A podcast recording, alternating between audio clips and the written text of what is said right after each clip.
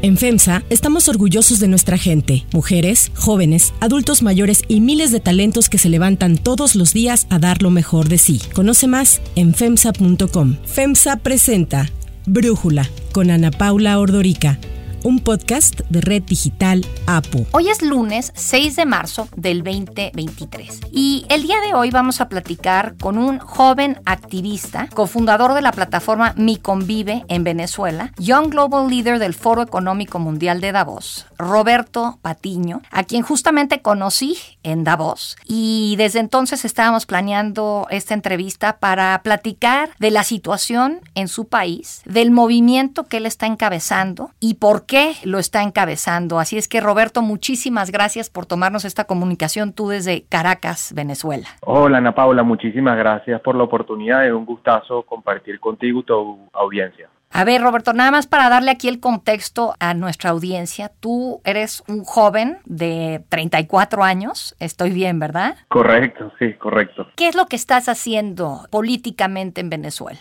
Sí, te cuento, Ana Paula. Mira, yo empecé mi activismo social y político en Venezuela en el año 2007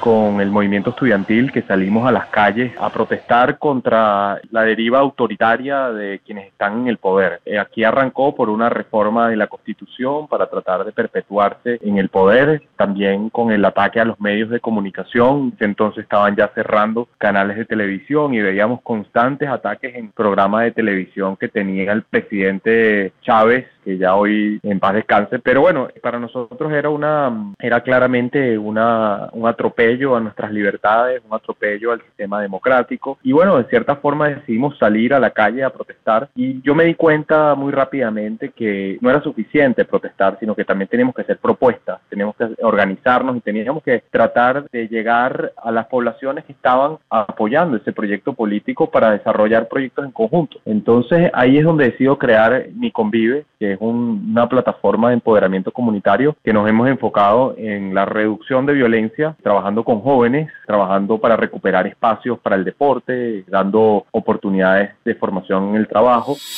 Realmente para mí ha sido demasiado transformador ser parte de este equipo. Para mí convive esa Venezuela y esa Caracas posible. Y también, frente a la crisis humanitaria que se ha vivido en Venezuela, creamos un programa que se llama Alimenta la Solidaridad, con el cual en más de ya seis años que ha funcionado se le han dado comida a 15 mil niños todos los días y en total se han servido más de 18 millones de platos de comida caliente, que por cierto ha sido posible gracias al trabajo y al esfuerzo de miles de pequeños donantes de venezolanos que están en el extranjero y también de, de personas de otras nacionalidades. Y tengo que decirte que estamos muy agradecidos con México porque ha sido de los países donde ha habido más contribuciones para la comida de los niños aquí en Venezuela. A ver, en un sentido, siento que tienes esto que parecería más un activismo social, que no necesariamente va dividido del activismo político, pero quiero entender el contexto en el que decides tú hacer todo esto. Para quienes vemos lo que sucede en Venezuela nada más a través de los lentes de los medios de comunicación y de las imágenes y tal, pues hemos visto una descomposición impactante de un país que era riquísimo y hemos visto que ha tenido altas y bajas en materia de oposición, en donde ha estado por momentos muy dividida. Entiendo, pues, por ejemplo, cuando ha estado Enrique Canales, estuvo muy dividida en esa época entre él y Leopoldo López. Luego llega Guaidó y parece que él, al estar dentro de la Asamblea Nacional, iba a lograr, pues, un relevo político en Venezuela al haber logrado el reconocimiento de Estados Unidos y más de 50 países para su mandato. El presidente Donald Trump ha reconocido oficialmente al presidente de la Asamblea Nacional de Venezuela, Juan Guaidó, como el presidente interino de Venezuela. Pero pues ya pasó tiempo de eso y no vemos este relevo y no vemos a esta oposición que pueda darle la batalla y que ponga en peligro a Maduro. Esto es lo que se ve de fuera. Yo quisiera que tú nos platicaras en qué están allá en Venezuela. Sí, bueno, tú identificas bien parte de los retos que hay para la democratización en Venezuela. Yo quisiera arrancar eh, hablando del tema político, eh, Ana Paula, diciéndoles que de cierta manera los venezolanos venimos del futuro, ya que en nuestro país se ha podido ver la descomposición y el desastre que significa cuando el autoritarismo se apropia de las instituciones para perpetuarse en el poder. Y digo que venimos del futuro porque lamentablemente este proceso político eh, empezó hace ya dos décadas en Venezuela, pero hemos visto cómo en otros países de la región y en otras partes del mundo también, estos populismos autoritarios utilizan el resentimiento como herramienta para dividir a la sociedad, lamentablemente han ido multiplicándose. Y en ese sentido yo creo que parte de las lecciones que hemos tenido acá en Venezuela es la necesidad de construir alternativas políticas que sean creíbles para la gente y que muchas veces pasan por hacer coaliciones amplias, coaliciones a veces de gente que normalmente no quisiera estar junta haciendo política por diferencias ideológicas, pero que tienen un objetivo común, que es la democracia, ¿no? Que es la libertad, que es tener una sociedad abierta y una sociedad que pueda prosperar. Para mí la consecuencia más trágica de, la crisis política que hemos vivido en Venezuela está um, evidenciada en la terrible migración que hemos tenido en nuestro país. Vivimos en un país en dictadura, en una dictadura silenciosa. Ellos se van al mundo a decirle que, es un país libre y que un país que, Venezuela se está arreglando. Mira cómo está Venezuela, es un pueblo sufriendo en, en pobreza, en, en, desesperación. Esto es desesperación. Lo que el Dairén no está peligroso lo que nosotros estamos dejando atrás. Atrás, lo de atrás es más peligroso, el hambre, la pobreza. Estamos hablando de millones de venezolanos que se han ido de Venezuela. Según las cifras del ACNUR, más de 6 millones de venezolanos han dejado nuestro país. Estamos hablando de un país de 30 millones de habitantes, o sea, lo que significa un porcentaje bastante alto de la población, con, bueno, las terribles implicaciones que tiene eso desde el punto de vista de la fuga de talento, desde el punto de vista también del sufrimiento, de la separación de la familia. Es algo verdaderamente doloroso escuchar para mí aquí en Caracas, pero también en mis recorridos por Venezuela, lo que significa para una abuelita que conoce a sus nietos a través de una pantalla, de una llamada de WhatsApp desde hace cuatro años y no ha podido nunca conocerlos en persona, o la cantidad de familias que han tenido que despedir a un abuelito a través de un Zoom. Entonces, frente a esa tragedia, Ana Paula, yo creo que es también un, llamado de atención de la importancia de trabajar para fortalecer las instituciones, fortalecer la democracia y también construir sociedades más inclusivas donde no exista el caldo de cultivo para que ocurran cosas como las que están ocurriendo lamentablemente en mi país. Sin embargo, yo quisiera también darte un mensaje de esperanza con respecto a Venezuela. Yo estoy convencido de que el cambio político en Venezuela es posible y de hecho creo que el año que viene tenemos en Venezuela la mejor oportunidad que hemos tenido en dos décadas para lograrlo, ya que corresponde una elección presidencial. Llueva, trueno y relampaguee en el 2024 y elecciones presidenciales que si bien sabemos que no va a ser libre y justa por eh, todos los retos y el deterioro de las condiciones electorales, tema sensible, por cierto, sé en México hoy en día, este, estuve siguiendo con muchísimo interés lo que fue la marcha que ocurrió en el Zócalo.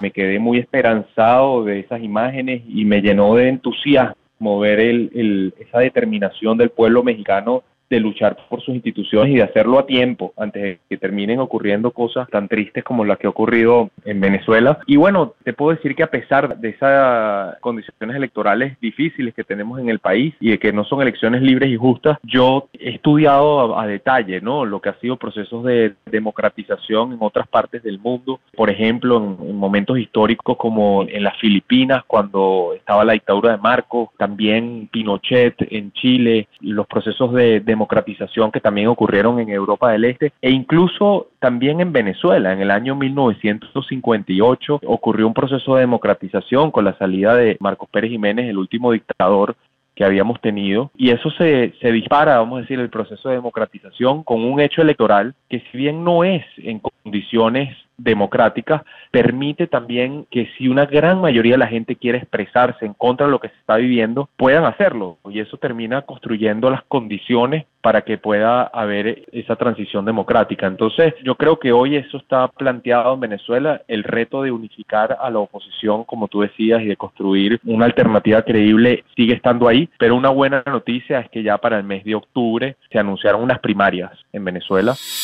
Hoy anuncio con alegría, junto a la juventud venezolana, sus sueños, su derecho a un futuro promisorio, que la Comisión Nacional de Primaria convoca a la elección primaria para el 22 de octubre de 2023. donde las distintas opciones de oposición vamos a tener, bueno, cada quien su visión y posiblemente pueda salir de ahí una alternativa mucho más unificada.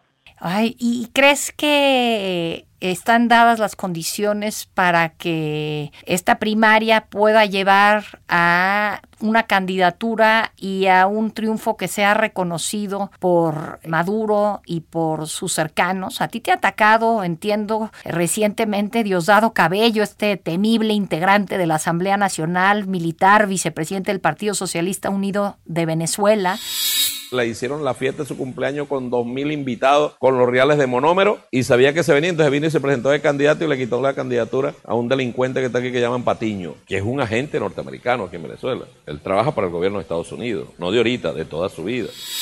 ¿Ves esas condiciones, Roberto? Sí, bueno, fíjate que yo creo, Ana Paula, que un, un, caso reciente y muy importante que nos sirve de referencia es el caso del estado Barina en Venezuela. Aquí el, estado Barinas es un estado rural, es el estado donde nació Chávez y era el símbolo de, de, la revolución de Chávez, ¿no? Este es un estado que en el año 2021, en las elecciones, a finales del 2021, en las elecciones regionales, la oposición, a pesar de estar dividida, logra ganar este estado. El madurismo no quiso reconocer el resultado de, de inicio, ¿no? Que fue una elección muy cerrada y forzaron una repetición de la elección, donde además inhabilitaron a quien había sido el candidato de la oposición. Y al final la oposición decide no boicotear la elección, sino decide proponer otra persona. Y en la elección donde estuvieron todos los recursos del Estado enfocados en este solo, en este estado solamente, con todos los ministros nacionales estando ahí repartiendo recursos y tratando de presionar a la gente para votar de otra manera, bueno, la oposición tuvo una victoria por paliza. Ganó el pueblo barinés, ganó la fuerza democrática, ganó la oposición barinesa, que hoy día más que nunca está en esta gran unidad. Y yo creo que eso fue, vamos a decir, como un presagio de lo que puede ocurrir a nivel nacional. Yo te puedo decir, Ana Paula, que uno de los grandes grupos que apoyaba al chavismo y al madurismo eran los empleados públicos y desde que inició este año, en 2023, hemos tenido más de mil protestas en Venezuela de, de, las enfermeras, de los maestros, del sector público, que están ganando un salario de menos de 5 dólares al mes, cosa con la que es absolutamente imposible sobrevivir. Estamos hoy aquí en esta concentración, todos los sectores de salud, educación, los jubilados y pensionados, exigiéndole al gobierno salarios dignos. Tenemos unos salarios miserables, los maestros estamos ganando ni siquiera para vivir dignamente. Entonces hay un gran descontento en Venezuela hay un gran deseo de cambio en nuestro país y yo creo que si quienes queremos cambio logramos construir una alternativa y tenemos sobre todo un compromiso definitivo con la participación, vamos a poder tener un cambio en Venezuela. Tú mencionabas los ataques de los que fui eh, recientemente objeto por la televisión aquí en Venezuela y eso, bueno, lamentablemente no es primera vez, pero yo creo que tienen esos ataques siempre el propósito de intimidar y de querer que nosotros nos rindamos, que dejemos de luchar, que bajemos la cabeza y parte de, del reto que tenemos en Venezuela es de seguir eh, con un compromiso pacífico de construir una solución que nos beneficie a todos los venezolanos. Roberto, y pensando en, digo, ojalá que se pueda repetir esto que dices tan importante de cómo ha perdido la simpatía de los funcionarios públicos, de los trabajadores del Estado, Partido Socialista Unido de Venezuela o Maduro o ambos, pero ¿y el ejército? Les habla el capitán Juan Caguaripano, comandante de la operación David Carabobo, desde la 41 Brigada Blindada Cantonada en Valencia. Nos declaramos en legítima rebeldía, unidos hoy más que nunca con el bravo pueblo de Venezuela para desconocer la tiranía asesina de Nicolás Maduro. Mira, el ejército, en, en, mi opinión, Ana Paula, en Venezuela en cada centro de votación hay una persona del, del, ejército en lo que se llama aquí el Plan República que está ahí por razones de seguridad. Entonces ellos también son testigos de lo que ocurre en las urnas y nosotros tenemos que recordar que Venezuela es un país con una tradición democrática que duró ya casi, duró cinco décadas antes de que tuviésemos esta deriva autoritaria y que al final aquí no hay familias reales, no hay familia, cuando digo reales me refiero a la realeza. Es decir, Maduro no puede decir que él es presidente de Venezuela porque él heredó una corona y porque su familia está destinada a gobernar Venezuela. La única fuente de legitimidad real que existe para gobernar Venezuela es la que da el pueblo, la que da el, voto. Y por eso yo creo que la estrategia de estos movimientos autoritarios, como, como el que tenemos acá, es siempre desmotivar a la gente a participar. Es decir, ellos buscan que quienes nos oponemos nos salgamos del juego, básicamente, que tiremos la toalla, que digamos, no, ellos ya tienen todo controlado, entonces ¿para qué voy a votar? ¿Para qué voy a participar? Y además dividirnos. Entonces yo creo que nuestro reto es no hacerles ese juego, que tenemos que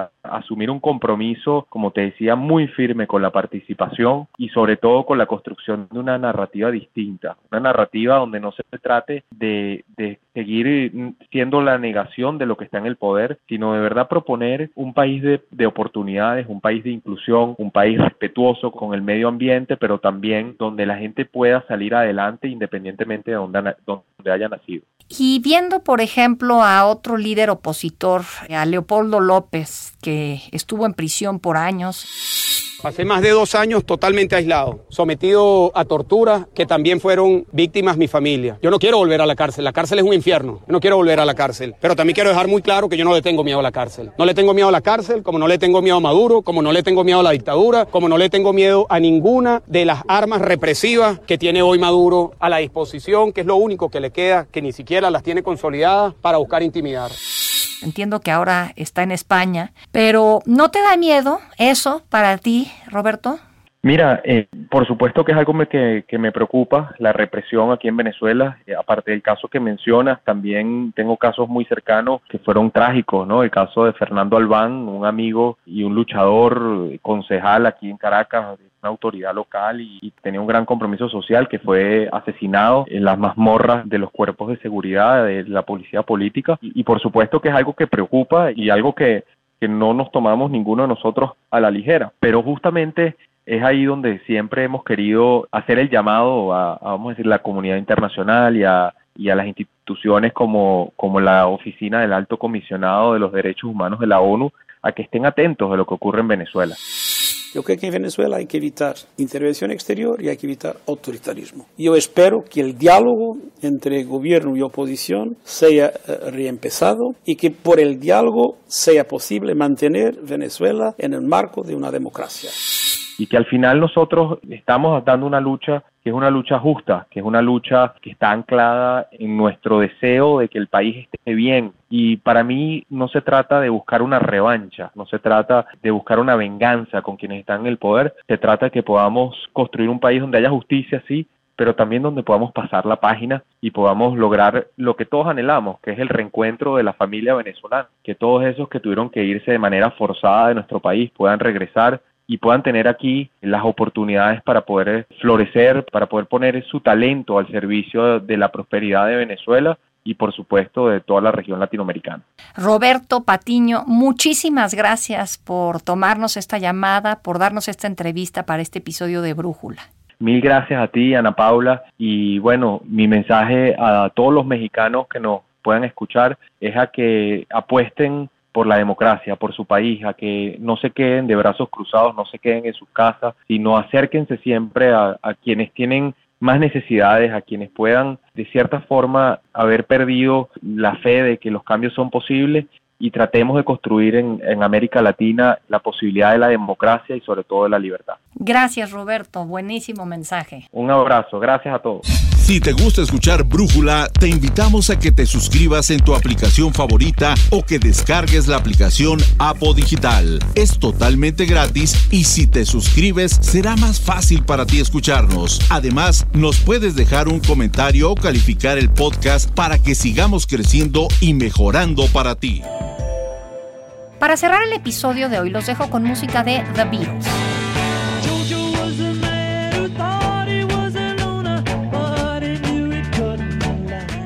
Let It Be, el último disco grabado por los Beatles, salió a la venta un 6 de marzo de 1970. Poco después, el grupo se separó. Los ensayos fueron muy tensos, con constantes discusiones entre los integrantes del grupo, que desde sus discos anteriores ya denotaban una convivencia más hostil entre ellos. Los Beatles grabaron 13 discos a lo largo de su carrera.